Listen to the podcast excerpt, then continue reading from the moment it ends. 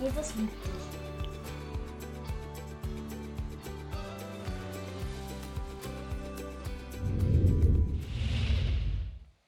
Wenn Menschen an das Christentum denken, kommen ihnen ganz unterschiedliche Begriffe mit in den Sinn, je nachdem, wie sie geprägt sind.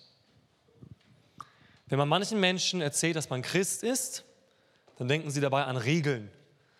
Also der hat da ein ganzes Buch voll mit Regeln. Hab jeden lieb, sei kein Idiot, klau nicht, lüg nicht. Und das müssen die befolgen. Andere Menschen hören beim Christentum so die Liebe, ne? der, der Glaube und die Religion der Liebe. Andere denken beim Christentum an Gemeinschaft und Kirchenverbände und Vereine. Und wieder andere denken an Wohltäter, Menschen, die hinausgehen und Arme versorgen und Kranke besuchen. Es gibt einen Begriff, den ich noch nicht genannt habe, den ganz wenig Menschen mit dem Christentum in Verbindung bringen, der aber vor ein paar hundert Jahren noch ein wesentlicher Bestandteil des Christentums war. Und dieser Begriff ist Spiritualität. Und darüber werden wir heute sprechen, über das Thema spirituell leben. Das wird für euch vielleicht heute ein bisschen ähm, ungewohnt. Bei manchen Christen stellen sich schon die Nackenhaare auf, wenn sie das hören, weil da denkt man vielleicht eher an so Esoterik. Ne? Also da denkt man an so, man stellt sich zu Hause Duftkerzen auf und meditiert und äh, macht irgendwelche Yoga-Übungen oder solche Geschichten. Ne? Das verstehen wir heute im Westen meistens unter Spiritualität. Das Interessante ist, dass wir uns die Spiritualität aus dem Fernosten importieren. Ne? Also diese ganzen Geschichten mit Yoga und Meditieren und diese Geschichten, ne? kommt jetzt alles aus dem Fernosten hierher, obwohl wir eigentlich eine Prägung von Spiritualität im Christentum haben. Aber das haben wir vergessen. Und wir haben vergessen, wie das funktioniert. Jedenfalls die meisten aus meiner Erfahrung. Ist noch gar nicht so lang her im Vergleich zur Gesamtgeschichte der Welt, ja. Gehen wir ein paar hundert Jahre, wenige hundert Jahre zurück, vor der Zeit der Aufklärung, da war diese Spiritualität noch stärker im Christentum verankert. Wer nicht weiß, was Spiritualität ist, ähm, in fünf Minuten bist du schlauer. Ich werde es schon noch erklären, was genau das bedeutet. Ähm, aber durch die Zeit der Aufklärung, durch die Zeit der Wissenschaft, des Fortschrittes haben wir gute Dinge gewonnen. Die Aufklärung war ein sehr, sehr wichtiger und guter Prozess für den Menschen. Aber wir haben im selben Zug auch etwas verloren, was nicht hätte passieren müssen. Ich glaube, es gibt nicht entweder aufgeklärte oder entweder spirituelle Gesellschaften. Und ich glaube, dass es ein paar Probleme gibt, warum wir diese Spiritualität im Christentum verloren haben. Ein Grund ist, dass wir Gott in Schubladen stecken. Wenn wir Gott in Schubladen stecken, wenn wir festgefahrene Gottesbilder haben, lassen wir keinen Raum für Spiritualität für Dinge, die geistlich sind. Dann kann nämlich nur das passieren, was ich sowieso schon kalkulieren kann. Richtig? Wenn ich genau sagen kann, wie Gott funktioniert, wie Gott zu handeln hat oder wie Gott nicht zu handeln hat, dann ist da nichts Geistliches dran, sondern etwas Menschliches. Ein anderer Grund ist, dass wir vielleicht ein bisschen selbstgefällig geworden sind. Wir sind so zufrieden mit dem, wie es bei uns läuft. So, Ne, ich habe Haus, Hof, Kinder, Auto, Job, Kirche, meinen kleinen Anteil daran oder meinen großen Anteil daran. Aber das reicht mir. Dieser Wunsch nach mehr, dieser Wunsch nach Spiritualität, dieser Wunsch nach einem tieferen Erleben, der existiert vielleicht gar nicht bei mir. Vielleicht reicht mir das so, vielleicht will ich nicht mehr erleben oder nicht mehr von Gott wissen oder ich will nicht mehr, dass Gott in mein Leben eingreift. Das passt mir so, wie es ist. Das kann ein Grund sein, warum Spiritualität in unserem Leben nicht stattfindet. Oder ein übersteigerter Pragmatismus. Christ heißt, ich tue etwas, ich gehe in die Kirche, ich versuche die Gebote Gottes zu halten, ich lese Bibel, ich bete einmal am Tag. Ne? Und wir haben so unsere Übungen, unsere religiösen. Ne? Einmal am Tag beten, einmal am Tag Bibel lesen, vorm Schlafengehen nochmal beten, äh, einmal in der Woche in die Kirche gehen und am besten noch einmal in der Woche irgendeinen anderen kirchlichen Termin haben. Und dann haben wir das erfüllt. Ne? Aber das hat mit Spiritualität gar nichts zu tun. Viele von euch kennen diesen Spruch, also nur weil ich in eine Garage gehe, bin ich kein Auto. Also ein Ort oder eine Tat macht mich nicht zu einer neuen Identität.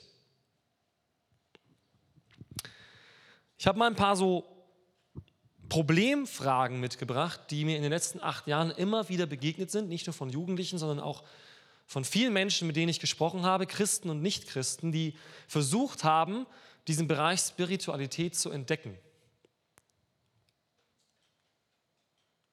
Hier sind mal so ein paar Beispielfragen. Vielleicht findest du dich in der einen oder anderen Frage wieder. Ich höre Gott nicht. Ein Klassiker. Stimme Gottes hören. Ich spüre Gott nicht. Ich habe das Gefühl, Gott ist nicht da. Meine Beziehung zu Gott ist so schwankend. Heute habe ich das Gefühl, ah, alles tipptopp und Gott ist in meinem Leben und morgen habe ich das Gefühl, ja, wo ist er denn? Oder ich kann mich beim Beten nie lange konzentrieren. Das ist so ein Klassiker. Kennt kennen bestimmt viele von euch. So, man will beten, man will sich jetzt mal so Zeit nehmen, gell, weil der Pastor hat es mal gesagt, das ist gut. Und dann, und dann setze ich mich mal hin und, und dann versuche ich mal zehn Minuten lang irgendwie zu beten, was auch immer das heißt. Und nach zehn Minuten bin ich mit meinen Gedanken beim Abendessen. Oder was ich morgen in der Arbeit tun muss. Oder äh, was ich gestern erlebt habe. Oder dass ich eigentlich Hunger habe. So, wer kennt das? Okay, gut.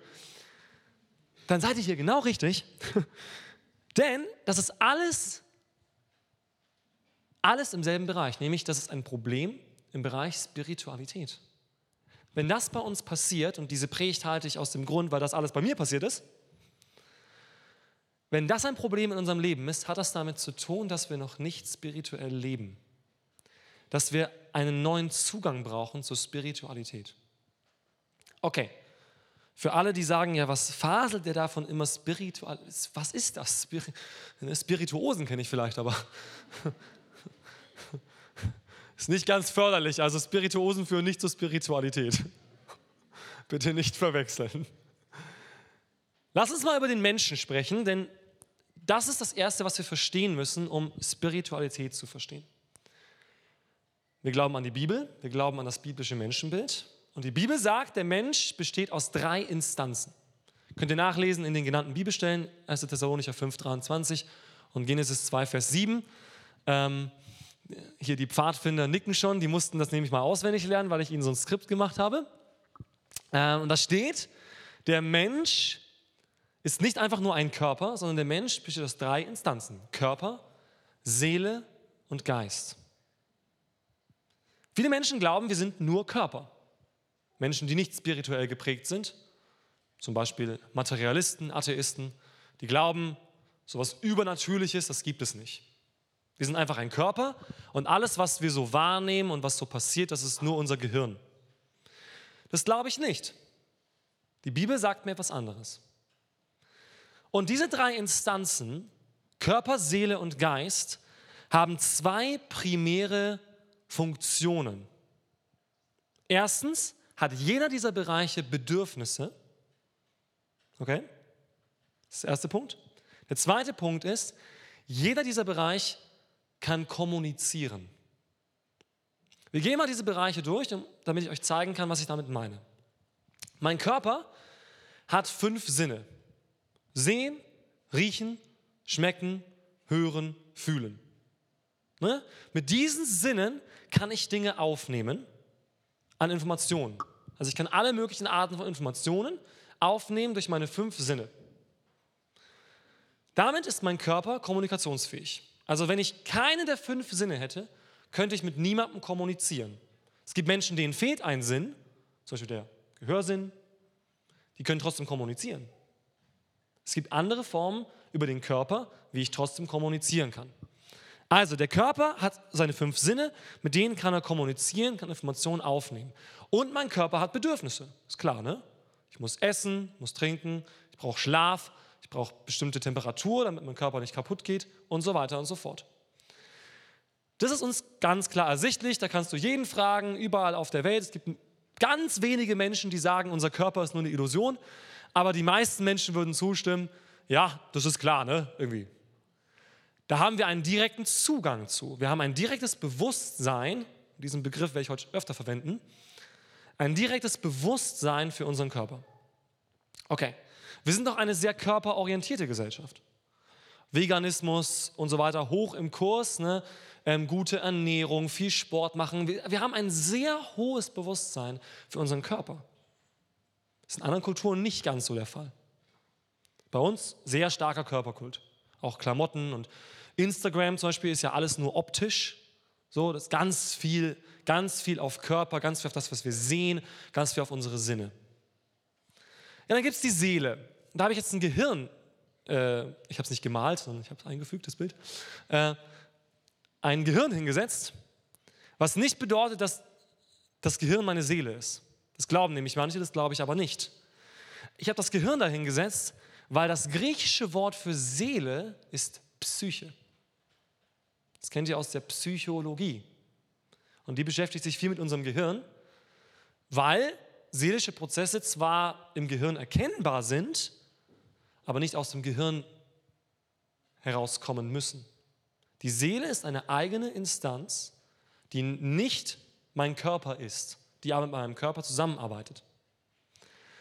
Okay, wieder, die Seele kann kommunizieren, das heißt, sie kann Dinge aufnehmen. Meine Seele ist aber nicht dafür zuständig, jetzt das, was ich sehe oder, oder schmecke, aufzunehmen, sondern meine Seele ist primär zuständig für Emotionen. Okay? Und für Erlebtes. Das ist das, was meine Seele verarbeiten muss. Emotionen und Erlebtes. Okay? Ich mache mal ein Beispiel, um auch die Wechselwirkung zwischen Körper und Seele zu verdeutlichen. Ihr kennt das bestimmt. Wenn man krank ist, körperlich krank, ist die Seele gleichzeitig betroffen. Ich bin zum Beispiel gereizter. Ja? Ich mache mir schneller Sorgen. Ich bin nicht ganz so geduldig und so weiter, obwohl mein Körper krank ist. Aber die Krankheit meines Körpers wirkt sich auf meine Seele aus.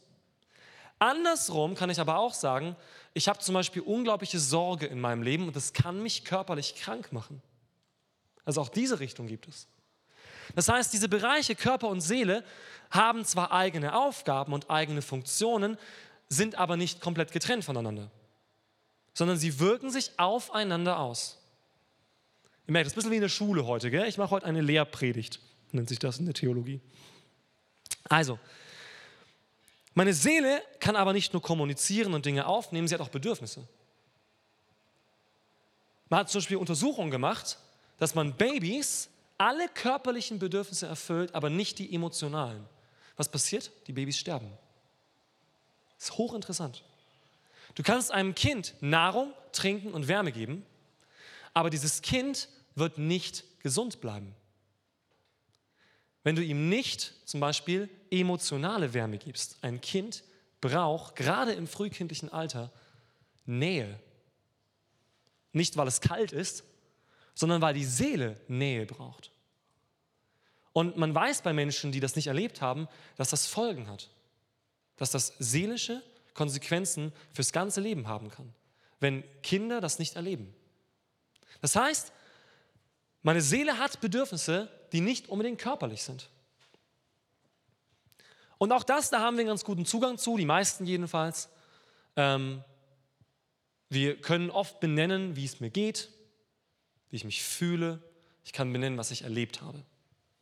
Das heißt, auch zu meiner Seele habe ich einen relativ guten Zugang, personenabhängig. Manche haben keinen so guten Zugang, manche haben besseren Zugang, aber allgemein funktioniert das noch ganz gut.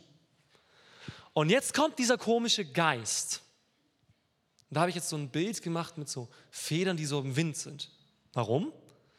Weil der griechische Begriff Geist in der Bibel ist Pneuma und das heißt Wind. Und es deutet ein bisschen an, was die Schwierigkeit ist in diesem Bereich. Der Körper, so das ist so was Festes, ja. Das ist was, was ich anfassen, sehen, benennen kann, studieren kann, ja, auseinandernehmen kann, ja, bitte nicht machen. Äh, die Seele ist etwas, was ich auch benennen kann. Ich kann meine Seele sprachlich ausdrücken. Ich kann, ich kann innere Bilder benennen. Ich kann Gefühle benennen. Aber was passiert denn da in meinem Geist? Was ist das denn? Jesus sagt, wer aus dem Geist geboren ist, ist wie jemand, wo ein Wind kommt. Du weißt nicht, wohin er kommt, du weißt nicht, wohin der geht, aber du weißt, da ist irgendwas. Das ist das Problem mit unserem Geist und das ist das Problem mit unserem deutschen Pragmatismus und mit unserer deutschen Intellektualität. Der Geist ist nicht so einfach zu erfassen wie Seele und Körper. Was nicht bedeutet, dass er nicht da ist. Und es ist auch egal, wie du geprägt bist. Es gibt Menschen, die sind eher pragmatischer, es gibt Menschen, die sind eher intellektuell. Jeder hat einen Geist. Jeder Mensch. Und jeder Mensch kann lernen, Zugang zu bekommen zu seinem Geist. Und darüber werden wir heute sprechen. Oder darüber sprechen wir schon heute. Auch mein Geist hat Bedürfnisse. Das ist ganz wichtig. Es gab mal einen Sozialforscher, Maslow hieß der, und ähm, der hat so eine Bedürfnispyramide aufgestellt. Er hat gesagt, was braucht der Mensch? Hat er unten angefangen, angefangen hat gesagt, okay, der, der Mensch braucht Nahrung erstmal, gell, das ist so das Wichtigste. Also ist egal, ob der Liebe bekommt, wenn er verhungert, ist er halt tot. Gell? Also Nahrung, er braucht Wärme, er braucht Sicherheit. Und im Laufe seiner Studien hat er herausgefunden, es gibt ein Bedürfnis des Menschen, das ganz oben steht. Das ist nicht sein Überlebensbedürfnis, aber es ist ein Bedürfnis, das er auch hat. Und zwar nach Spiritualität. Jeder Mensch hat ein Bedürfnis nach Spiritualität, nach geistlichem Erleben. Dieser Begriff Geist ist so ein bisschen nicht greifbar für uns. Wir sehen es an der Bibel, dass er auch für die Schreiber nicht so ganz greifbar war. Ne? Sie verwenden dieses Wort für Wind, sowohl im Hebräischen, Ruach, als auch im Griechischen Pneuma. Vielleicht ist der Begriff Bewusstsein ein bisschen greifbarer für uns. Der passt auch ganz gut dazu. Es ist ein tiefes Bewusstsein, das wir haben. In der Psychologie können wir das Bewusstsein des Menschen nicht reduzieren auf den Körper. Bis heute weiß man nicht genau von der Wissenschaft her, was ist das menschliche Bewusstsein? Wie konnte das entstehen? Und mir ist schon klar, warum die das nicht wissen. Weil sie versuchen, mit dem Thermometer eine Größe zu messen. Ihr versteht, was ich meine? Sie benutzen die falschen Methoden. Sie können nicht den Geist mit dem Körper erklären. Das geht nicht. Was da abläuft in uns, was der Mensch wirklich ist, kann ich nur verstehen, wenn ich akzeptiere, dass es etwas gibt, was meine direkte Wahrnehmung übersteigt. Dass ich anerkennen muss, dass ich aus etwas bestehe, was nicht nur Körper ist und nicht nur Seele ist, sondern ich bin Geist. Das ist eine ganz wichtige biblische Lehre. Ich bin nicht nur Körper, ich bin auch nicht nur Seele, ich bin Geist. Und ich habe diese Kreise auch so gemacht, dass der Körper außen und blass ist. Er ist zwar das, was wir von außen her wahrnehmen, aber er ist auch das, was am schnellsten vergeht. Er ist das, was sich am schnellsten ändert. All unsere Körper verändern sich im Laufe des Lebens. Unser Körper werden alle kaputt gehen und irgendwann gibt es diesen Körper nicht mehr. Aber unser Geist lebt ewig. Und zwar für jeden Menschen. Egal, was er glaubt. Jede Religion, jeder Mensch auf der Welt, sein Geist wird ewig leben. Die Frage ist, wo? Das ist die wichtige Frage. Aber der Geist des Menschen ist ewig. Der Körper des Menschen ist vergänglich. Und dennoch beschäftigen wir uns so viel mit unserem Körper.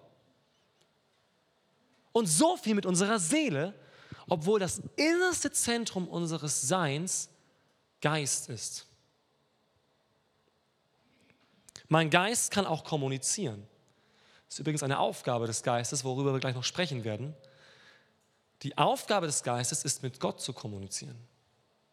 Mal eine Frage. Wer von euch hat schon mal Gott mit seinen Ohren gehört? Also so richtig, dass eine Stimme vom Himmel kommt, Gott spricht so vom Himmel mit meinen Ohren. Gell? So kann ich das hören. Die wenigsten. Das ist auch nicht die Art und Weise, wie Gott zu uns spricht im primären Fall. Es gibt ein paar wenige Leute in der Bibel, da hat das Gott gemacht. Es gibt ein paar wenige Leute in der, in der Jetztzeit, da macht das Gott, aber es ist nicht die Regel. Gott spricht primär zu unserem Geist. Das heißt, wenn wir lernen wollen, spirituell zu leben, hat das ganz viel damit zu tun, ob wir eine Wahrnehmung von dem haben, was da im tiefsten Kern von mir vorgeht. Jetzt habe ich vorher was gesagt, und zwar, dass die Seele die Aufgabe der Emotionen hat. Und damit sage ich etwas, was für viele vielleicht verwirrend ist oder vielleicht irritierend. Dein Geist hat mit Gefühlen erstmal gar nichts zu tun. Und das ist nämlich ein Riesenproblem für uns. Weil was ganz oft passiert, aufgrund auch von den Fragen, die ich vorgehabt habe, ist, ich versuche irgendwie Zugang zu bekommen zu meinem Geist. Ich versuche irgendwie in eine Kommunikation zu treten mit Gott. Okay? Mein Geist redet mit Gott. Und was wir ganz oft machen, ist folgendes: Wir verwechseln Seele mit Geist. Ich mache mal ein Beispiel. Jemand geht auf ein christliches Konzert oder ein, ein Anbetungsabend. Ne, und am Anfang wird so fetzig gespielt, da gibt es so Lobpreisformular, ja, na, am Anfang spielst du fetzig und dann da kommen so Emotionen und wo und Achterbahnfahrt, ne, und dann wird es im Laufe des Abends ruhiger und, und man merkt so richtig, oh, ne, da kommen Emotionen, da spüre ich, was hier ist, was, ne? Und dann sagen die Leute, also ich habe richtig gespürt, an dem Abend, da war der Geist Gottes, habe ich so richtig gespürt.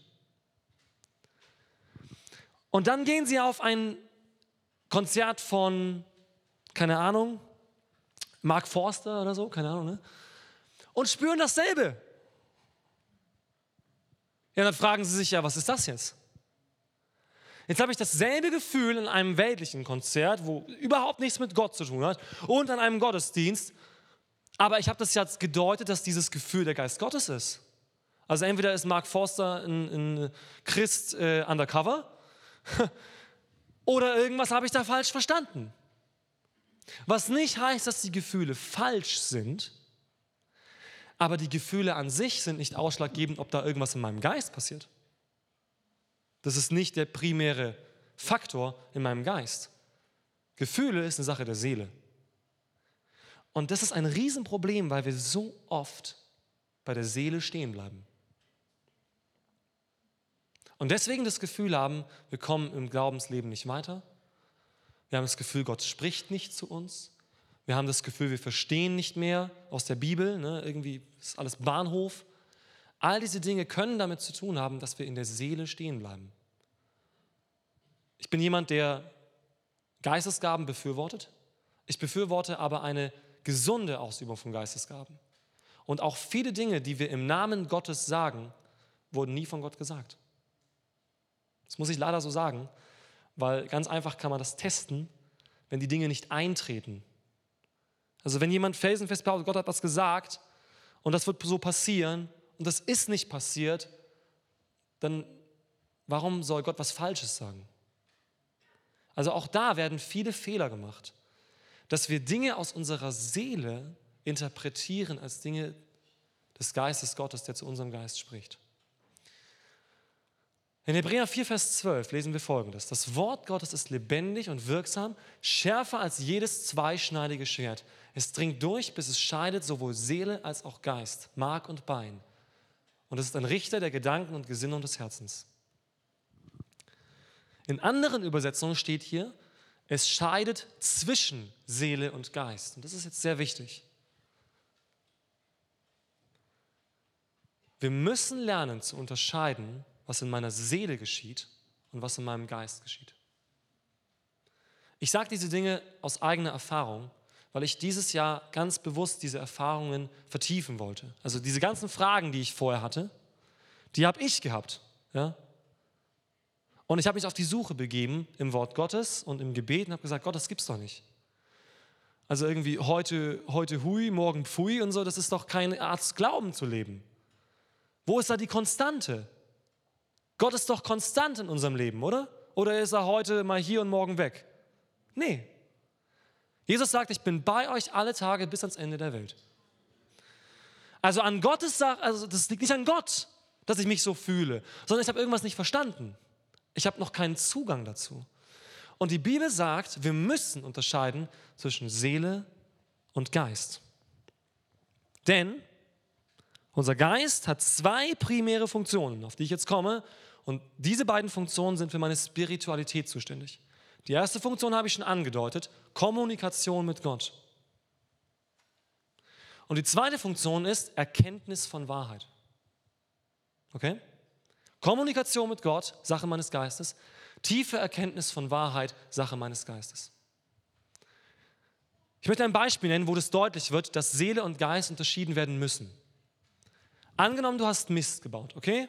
Weiß nicht, ob ihr Mist baut, ich mache es manchmal, sehr oft sogar. Und es ist ja nicht so, dass man immer nur sich anderen gegenüber schlecht fühlt, sondern manchmal kommt so ein Gedanke, oh, Gott ist sauer auf mich. Oder, oh, das war so schlimm, das kann Gott mir nicht vergeben. Ihr müsst euch nicht melden, aber es kennen bestimmt viele von euch. Jetzt kann ich natürlich sagen, okay, das hat Gott mir gesagt. Ja? Die Frage ist nur, ob ich das testen kann, ob das Gott mir gesagt hat. Und das können wir testen. Und zwar am Wort Gottes. Es gibt nur drei, drei Ursachen von diesen Stimmen, die da kommen. Die erste Ursache ist eine dunkle geistliche Macht. Darüber haben wir auch schon gesprochen, kann man auf YouTube nachhören.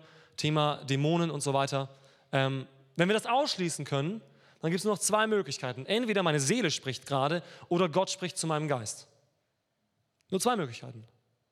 Und wenn da etwas kommt von wegen, hey, zwischen dir und Gott ist ein Problem, weil du was falsch gemacht hast, dann sagt zum Beispiel der erste Johannesbrief, wenn unser Herz uns verdammt, ist Gott größer als unser Herz und zeigt uns alle Dinge. Amen. Römer Kapitel 5. Wir haben Frieden mit Gott durch Jesus Christus. Da ist keine Verdammnis für die, die in Christus sind. Das heißt, das Wort Gottes zeigt mir, Dave, kommt das gerade wirklich von Gott oder widerspricht das Gott? Und wenn es Gott widerspricht, kommt es nicht von Gott. Ganz einfach. Dann ist das meine Seele, die ein Problem hat, weil ich zum Beispiel Perfektionist bin. Ja? Und weil da in meiner Seele etwas arbeitet, aber es hat gar nichts damit zu tun, ob Gott da irgendwas sagt. Gottes Gedanken sind anders als unsere Gedanken. Zum Glück. Denn auch die Gedanken sind eine Sache der Seele. Deswegen sagt er, dass das Wort Gottes ein Richter der Gedanken und Gesinnung des Herzens ist. Nicht alles, was ich im Herzen spüre und nicht alles, was mein kleines Hirn da oben denkt, ist wahr. Nur weil es sich echt anfühlt. Ich meine, wenn jeder Mensch nach dem gehen würde, was sich echt anfühlt, hätten wir keine Ehen mehr. Ja? Also, wir müssen unterscheiden zwischen Wahrheit und Unwahrheit. Und das ist die Aufgabe des Geistes. Jesus sagt einmal, der Geist Gottes wird euch in alle Wahrheit leiten. Echte Wahrheit erkenne ich in meinem Geist, nicht in meiner Seele. Meine Seele sagt heute hui und morgen pfui. Mit dem falschen Fuß aufgestanden fühle ich mich schlecht. Es hat nichts damit zu tun, ob Gott hier ist. Es hat nichts damit zu tun, ob Gott dich liebt. Sondern es ist dein Gefühl, dass du falsch interpretierst vielleicht. Also wir müssen lernen zu unterscheiden zwischen Seele und Geist. Johannes 4, Vers 24, Gott ist Geist und die ihn anbeten, müssen ihn im Geist und in der Wahrheit anbeten. Jesus benutzt diese beiden Begriffe äh, bewusst in Verbindung, weil eben der Geist die Aufgabe hat, uns die Wahrheit zu zeigen. Nicht alles, was ich erlebe und erfahre, ist Wahrheit. Es gibt zum Beispiel Menschen, die machen die Erfahrung, dass andere sie verletzen. Zum Beispiel in Partnerschaften. Ne? Ich habe einen Partner, Partner geht fremd, hat mich verletzt. Ich habe den nächsten Partner, der geht auch fremd. Meine Seele wird mir sagen, okay, Männer oder Frauen sind Schweine, so zum Beispiel, ja? Ne? Oder Liebe ist sinnlos oder solche Geschichten. Ne? Weil meine Seele für das Erlebte zuständig ist. Aber plötzlich sage ich, das, was ich erlebt habe, ist Wahrheit. Das stimmt aber nicht. Es wird dann Wahrheit, wenn ich es zu meinem Lebensfundament mache. Aber solange es eine andere Aussage gibt über diesen Sachverhalt, kann ich mich entscheiden, worauf ich mich stelle. Glaube ich, dass, weil ich drei schlechte Erfahrungen gemacht habe, das eine Regel ist? Oder glaube ich, dass es jemanden gibt, der mir die Wahrheit sagt? Und hier müssen wir unterscheiden. Gott ist Geist. Das heißt, er ist nicht für uns einfach greifbar, er ist nicht einfach erfahrbar von uns aus. Religion bedeutet, ich versuche, Gott zu mir zu ziehen. Okay? Das ist Religion. Das ist auch Spiritualität in der Esoterik. Ich mache religiöse Übungen und damit ziehe ich, was auch immer ich da ziehen will, zu mir. Okay? Das ist Religion. Ich versuche religiöse Übungen zu machen, um das zu erreichen. Christliche Spiritualität ist anders. Christliche Spiritualität kann dann geschehen, wenn wir das Bewusstsein haben, dass es bereits alles uns geschenkt wird. Und meine Frage ist nicht, ob ich das jetzt ergreifen muss, weil ich mich jetzt anstrenge, sondern ob ich es annehme, ob ich offen bin, ob ich hören kann, ob ich glaube. Das ist die Frage im Christentum von Spiritualität. Glaube ich? Nehme ich an? Kann ich Ja sagen zu den Worten Gottes? Es hat nichts zu tun damit, dass du irgendwie besser oder schlechter bist. Wenn die Wahrheit des Evangeliums davon abhänge, ob du gut oder schlecht bist, könnte es keiner verstehen. Denn niemand ist gut. Und das Evangelium ist eine Botschaft für Menschen, die nicht gut sind. Zum Beispiel für mich. Ja? Und Gott ist derjenige, der offenbart. So viele Theologen heutzutage versuchen irgendwie Gott zu erklären und die Bibel zu erklären. Und ja, wir können reden über die Dinge, die Gott uns offenbart, aber nicht mehr. Was Gott nicht offenbart, können wir nicht verstehen. Er ist Gott. Versteht ihr? Ich meine, der Schöpfer des Universums, ein ewiges Bewusstsein, ohne Zeit, ohne Raum, ein Geistwesen, das alles geschaffen hat, das deinen Namen kannte, bevor du geboren warst. Und wir glauben, wir könnten ihn verstehen außerhalb von dem, was er sagt. Einfach durch Anstrengung oder durch schlaue Gedanken. Das funktioniert nicht. Wir sollen darüber nachdenken, was Gott uns sagt. Aber Gott mit meinen Gedanken oder mit meinen Übungen zu erreichen, wird nicht funktionieren. Es funktioniert durch Glaube. Indem ich mein Bewusstsein auf Gott lenke. Das ist auch der Unterschied zwischen Esoterik und Christentum. Esoterische Spiritualität heißt ich zu mir. Ne, da malt man dann so Kreisläufe, so innere, ne, Energiekreisläufe und alles führt wieder zu mir zurück. Ja, dann bin aber auch ich das Ziel. Und wenn jemand, der nichts hat, versucht, sich selbst zu finden, findet er nichts. Oder? Ist doch ganz logisch. Also jemand sagt, ich, ich, mir fehlt was, also suche ich es in mir. Ja, okay, du findest aber nur dich selbst. Christliche Spiritualität ist, schaut auf Jesus, den Anfänger und Vollender des Glaubens. Christliche Spiritualität bedeutet, ich schaue von mir weg, tatsächlich. Mein Geist soll nicht die ganze Zeit sich mit meiner Seele beschäftigen. Das ist nämlich unser Problem dann. Da hängen wir dann, wir hängen an der Seele und wir beschäftigen uns dann nur mit unserer Seele. David sagt in den Psalmen, Seele, Neudeutsch, halt die Klappe. Ich versuche gerade mit Gott zu reden, könntest du jetzt bitte leise sein? Weil du bist nicht hilfreich dafür. Wenn ich mich ständig schlecht fühle oder Angst habe oder so, das ist nicht das, was Gott mir sagt. Du musst jetzt mal die Klappe halten, damit ich hören kann, was Gott mir sagt. Also diese Unterscheidung müssen wir lernen. Die Bibel sagt, auch im Hebräerbrief. Ähm, der Schreiber des Hebräerbriefs stichelt so ein bisschen gegen die Empfänger dieses Briefes und sagt, also Leute, ihr seid so lange im Glauben, ihr solltet schon längst Lehrer sein, ihr solltet mündig sein, diese Dinge zu unterscheiden, ihr solltet mündig sein, geistliche und ungeistliche Dinge zu unterscheiden, aber ihr braucht immer noch die Anfänge. Das ist ein trauriges Statement, gell? Ich hoffe, dass es nicht auf uns zutrifft. Wir sollten lernen zu unterscheiden, was Gott sagt und was Gott nicht sagt. Nun, Spiritualität, um gegen Ende der Predigt zu kommen, Spiritualität bringt Folgen mit sich. Und es gibt mal so drei Folgen, die ich aufgeschrieben habe, von einem spirituellen Leben, die sich erkennbar machen. Zum Beispiel, dass unser Geist Wahrheiten so tief verstehen kann, dass sie wirklich tragen. Ich sage mal, was viele machen, okay? Ähm, wir fühlen uns schlecht, ne? ich habe vorher gesagt, wir haben Mist gebaut, fühlen uns schlecht. Dann fangen wir an, Bibelverse zu suchen, die irgendwie dagegen gehen, gegen dieses Gefühl. Ne? Und dann, dann, liest man irgendwie, oh, irgendwo stand doch was mit, da ist keine Verdammnis. Und dann lesen wir das und lesen das und lesen das und lesen das und lesen das und hoffen, dass sich dadurch irgendwas ändert. Aber wir versuchen eigentlich nur unsere Seele zum Schweigen zu bringen durch dieses Wort. Das ist aber eine falsche Taktik. Ich kann nicht das Wort Gottes so lange lesen, bis ich nichts mehr fühle. Weil was passieren würde, ist, am nächsten Tag kommt das Gefühl wieder. Was ich brauche, ist, dass das ein Teil von mir selbst wird. Dass mein Geist diese Wahrheit quasi adoptiert. Dass er sie aufnimmt, dass er mir sagt, das bist du, Dave.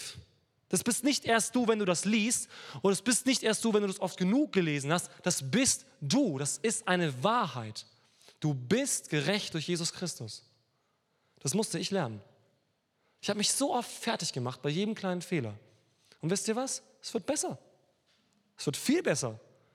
Ich mache mich immer fertig bei jedem kleinen Fehler, weil ich weiß, wer ich bin und ich weiß, wer Gott ist und ich weiß, was wir miteinander zu tun haben.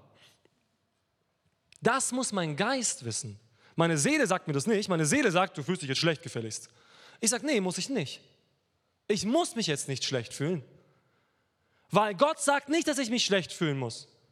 Jesus sagt, meinen Frieden gebe ich euch, nicht wie die Welt gibt, gebe ich, sondern meinen Frieden gebe ich. Und damit habe ich ein Versprechen von Jesus, was gegen meine Seele geht.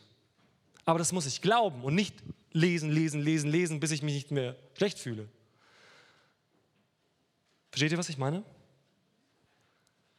Wir müssen es glauben und aufnehmen in unsere Identität. Oder unser Geist empfängt das Reden des Heiligen Geistes direkt. Eine direkte Kommunikation mit Gott ist möglich ohne die Bibel. Es gibt Menschen, die lesen nur Bibel, nie stille Zeit, kommen nie zur Ruhe. Diesen Leuten sage ich, lies mal eine Woche keine Bibel. Klingt voll unchristlich, gell? Wie kann man sowas predigen? Aber das Problem ist, dass diese Leute denken, sie können alles lösen, indem sie einfach mehr Bibel lesen. Aber sie haben zum Beispiel nie Zeit, dass Gott zu ihnen spricht. Dann sage ich, dann lies doch mal keine Bibel, geh in die Natur, hock dich auf den Baumstumpf und warte eine Stunde. Dann wirst du nämlich merken, was alles bei dir los ist. Dann wirst du merken, was da passiert in dir. Dann wirst du merken, was für Gedanken kommen. Nicht, dass du das alles zudeckst mit irgendwelchen Dingen, sondern dass du es mal rauslässt. Und natürlich gibt es auch die andere Seite, dass Menschen meinen, ja, Gott sagt mir alles direkt, er ist mein Homie und äh, die Bibel, ne, das so ist für Leute, die nicht spirituell genug sind. Nee. Der, Jesus sagt, der Geist Gottes wird euch an alles erinnern, was ich euch gelehrt habe. Wenn wir nichts lesen, kann er uns auch an nichts erinnern. Bisschen schlecht, gell? So. Wir brauchen beides. Gesunde Spiritualität über das Wort und über den Geist. Oder unser Geist versteht, wer wir wirklich sind. 1. Korinther 2 zum Beispiel. Also die Bibelstellen könnt ihr zu Hause nachlesen. Ich will euch nicht überstrapazieren äh, wegen der Zeit. Aber da steht, dass, dass nur der Geist des Menschen wirklich den Menschen kennt. Nur der Geist Gottes kennt Gott. Und Leute, die nicht spirituell sind, die also nicht geistlich gesinnt sind, die nicht geistlich leben, können auch nicht verstehen, was Gott möchte. Wir können das nicht erfassen mit unserem Verstand. Wir können das nicht erfassen mit unserer Seele, unseren Gefühlen. Das ist unmöglich. Wir brauchen eine Offenbarung Gottes für unseren Geist. Das Problem ist folgendes, das ist jetzt der Abschluss dieser Predigt. Das ist alles sehr theoretisch, gell? so, die Theorie ist wichtig, okay? Das, das ist eine Einführung in Spiritualität. Ich, also, ich wurde schon gefragt, ob ich da einen Lehrabend drüber machen kann, vier Stunden. Ne? So, da kann man sehr viel drüber sagen, sehr viel. Das ist jetzt der Einstieg, das müssen wir verstehen, dass wir so gestrickt sind. Aber wir brauchen auch vielleicht ein bisschen praktische Hilfe. Und ich gebe jetzt zwei kurze praktische Hilfen euch mit, die ihr mal probieren könnt. Einfach zu Hause mal ausprobieren, weil das sind keine religiösen Übungen, sondern es sind Dinge, wo wir das umsetzen können, was wir jetzt verstanden haben. Das erste ist, die Gebetszeiten anders zu strukturieren. Also viele machen das so, beten, sie versuchen das zu machen, was Jesus sagt, ein ne, Zimmer zu schließen, also Ruhe haben, irgendwo hingehen, wo keiner ist, hinhocken. So, und nach zehn Minuten, das habt ihr vorher gesagt, merkt ihr, der Kopf ist irgendwo. Das, das Problem ist, dass wir gleich zum Geist springen wollen, aber Seele und Körper sind voll und kommunizieren die ganze Zeit und sagen, hallo ich, hallo ich, hallo ich. Und die Seele sagt, Problem, Problem, Problem, Problem, denk an das, denk an dies, fühl dies, fühl jenes. Und wir versuchen das irgendwie wegzuschieben, aber das ist halt nicht weg. Deswegen empfehle ich Folgendes. Wenn du betest und du willst so Spiritualität trainieren, sage ich mal, ja? du willst Zeit haben, wo Gott zu dir sprechen kann, dann musst du zur Ruhe kommen. Okay? Du musst zur Ruhe kommen. Und das machst du einfach, indem du deinen Körper zur Ruhe bringst und deine Seele. Das heißt, du hockst dich hin, du atmest mal tief durch und dann nimm doch einfach mal wahr, was dein Körper wahrnimmt. Einfach mal bewusst. Dein Bewusstsein auf deinen Körper erstmal lenken. Was macht dein Körper? Vielleicht was du hörst. Ich bin gerne in der Natur, ich höre dann Vögel zwitschern, ich höre vielleicht die Autobahn irgendwo. So, und dann nehme ich das bewusst wahr und mein Körper merkt, okay, super, ne, ich bin da, werde beachtet, danke. Und dann sage ich meinem Körper, okay, aber du bist gerade nicht dran. Ich nehme dich wahr, ich ignoriere dich nicht. Ignorieren bringt nämlich nichts. Sondern okay, ankommen, zur Ruhe kommen. Der Körper kommt zur Ruhe. Also es gibt Gebetszeiten, die du machen kannst, während du Haushalt machst. Okay, aber ich sage euch, es ist eine andere Qualität, wenn du einfach mal nichts machst. Also viele sagen ja, ich bete während dem Autofahren. Ja, super, mache ich auch, aber es ist nicht meine Zeit, wo ich meinen Geist öffne für Gott. Da muss ich mich nämlich konzentrieren beim Autofahren. Okay, dann kommt die Seele. Sofort wird die Seele anspringen. Und dann kommen Gedanken und Gefühle und Erinnerungen und Bilder und alles. Nicht wegschieben. Wahrnehmen. Sagen, okay, das ist da. Das ist da, das brauche ich gar nicht verleugnen.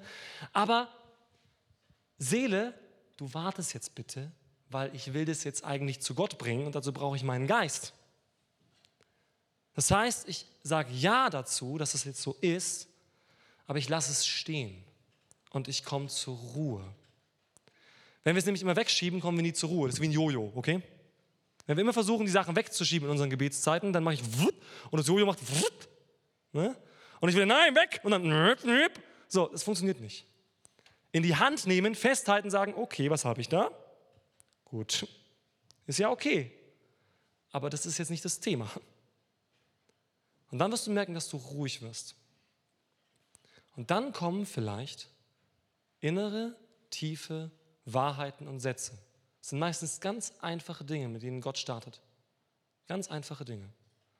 Und plötzlich merkst du, wie so eine kleine Pflanze aus dem Boden rausbricht, wo vorher so Gestrüpp war. Und wo so eine einfache Aussage kommt. Zum Beispiel, wenn du dich schlecht fühlst und plötzlich kommt diese Aussage, weißt du eigentlich, dass du geliebt bist? Deine Seele sagt komplett das Gegenteil. Gell? Die ganze Zeit nur, du machst Mist und das läuft falsch und du musst Angst haben. Und plötzlich kommt diese ganz tiefe, leise Stimme. Weißt du, dass du geliebt bist? Und dann merkst du, okay, jetzt ist mein Geist dran. Gott spricht mit meinem Geist. Und dann kommen Wahrheiten, die alles andere nämlich ordnen. Wo plötzlich auch meine Seele merkt, ah, okay, so ist das also ja, dann brauche ich ja gar nicht immer Angst haben. Oder mein Körper sagt, okay, das ist zwar so, aber das ist ja gar nicht mein Lebensinhalt. Okay? Also das ist eine Sache, die ihr mal probieren könnt. Aber ihr braucht Ruhe. Da kommen wir nicht drum rum in unserer hektischen Gesellschaft. Und das andere ist Fasten. Ich kann das nicht ganz ausführen, ich habe schon viel zu lange geredet, aber probier einfach mal zu fasten. Und zwar nicht Fernsehfasten, okay? Fernsehfasten bringt in dem Bereich nichts. Fernsehfasten ist gut für dich, aber das hat nichts damit zu tun.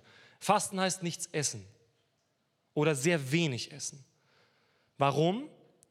Wenn ich sage, ich will meinen Geist öffnen für Gott, aber ich bin nicht so bedürftig, ich, hab, ich bin irgendwie so voll in meiner Seele und meinem Körper, dann bin ich nicht so bedürftig geistlich.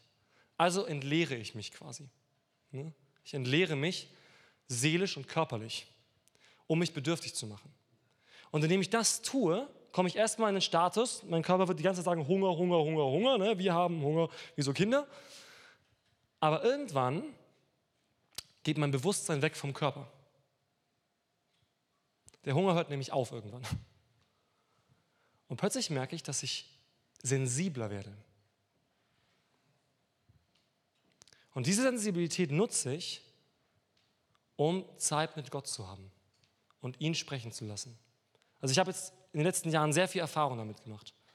Ähm, ich möchte auch mal irgendwann darüber selber predigen, über das Fasten, aber probiert das mal aus. Das ist so wichtig gewesen für mein geistiges Leben.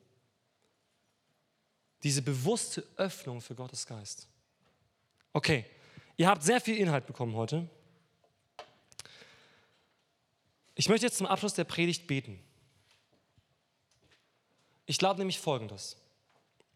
Wir werden richtig kraftvolles Leben haben, wenn Gott zu uns spricht. Oder? Also wenn Gott zu uns spricht, haben wir eine Lebenslinie, dann wissen wir, was wir tun sollen, dann wissen wir, was wir nicht tun sollen, dann wissen, welche Sorgen begründet sind, welche nicht begründet sind, dann haben wir eine Linie, die Sinn macht. Dann haben wir ein Leben, das wirklich darauf zusteuert, was Gott möchte. Und ich wünsche mir das für mich. Ich wünsche mir viel mehr, dass Gott zu uns spricht dass Gott uns leitet und führt. Und vielleicht wünschst du dir das auch. Und die ermutigende Botschaft ist, das musst du gar nicht machen. Du musst nur glauben und empfangen. Du kannst nichts dazu tun. Ne? Du kannst noch so oft fasten, wie du willst. Viele Religionen fasten, die finden trotzdem Gott nicht. Sondern der Glaube, der Glaube, dass Jesus heute lebt. Der Glaube, dass er in dir wohnt, wenn du sein Kind geworden bist und an sein Erlösungswerk glaubst. Dieser Glaube befähigt dich, das zu hören, was Gott sagt. Dieser Glaube befähigt dich, Gemeinschaft zu haben mit Gott. Dieser Glaube befähigt dich, Intimität zu haben mit Gott. Und dann brauchst du einfach nur empfangen. Gott kam runter zu uns, nicht wir gehen zu ihm. Er holt uns ab. Selbst wenn wir sterben, holt Jesus uns ab. Gell? Wir können nicht zu ihm. Wir können nichts machen, dass wir irgendwie zu ihm kommen. Aber wir können empfangen. Und wir können hören. Und wir können gehorchen. Wenn du das möchtest, dann lass uns zusammen beten. Jesus, ich danke dir für dein Werk, das du vollbracht hast. Jesus, du hast uns Leben gegeben in Fülle. Du sagst, du gibst uns Leben, echtes Leben. Und Jesus, ich glaube, dass du gestorben bist für meine Sünden, dass ich keine Schuld auf mir habe. Jesus, ich glaube, dass ich frei bin von Anklage. Ich glaube, dass ich frei bin von Schuld. Ich glaube, dass ich frei bin vom Tod, sondern dass du mich erlöst hast in Ewigkeit. Mein Geist wird ewig leben. Und ich danke, dass du auferstanden bist und dass ich mit dir auferstehe, Jesus. Dass ich lebe durch dich, durch das, was du uns sagst. Deine Worte schenken Leben.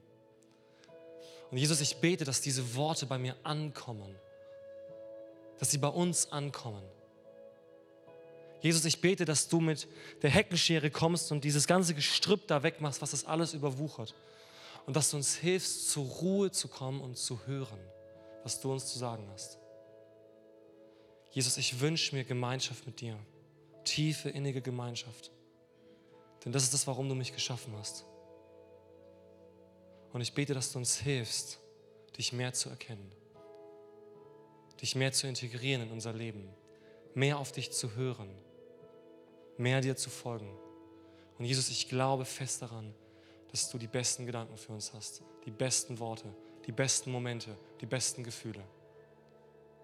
Du willst das Gute für uns, Jesus. Hilf uns, das zu erkennen und zu glauben. Amen.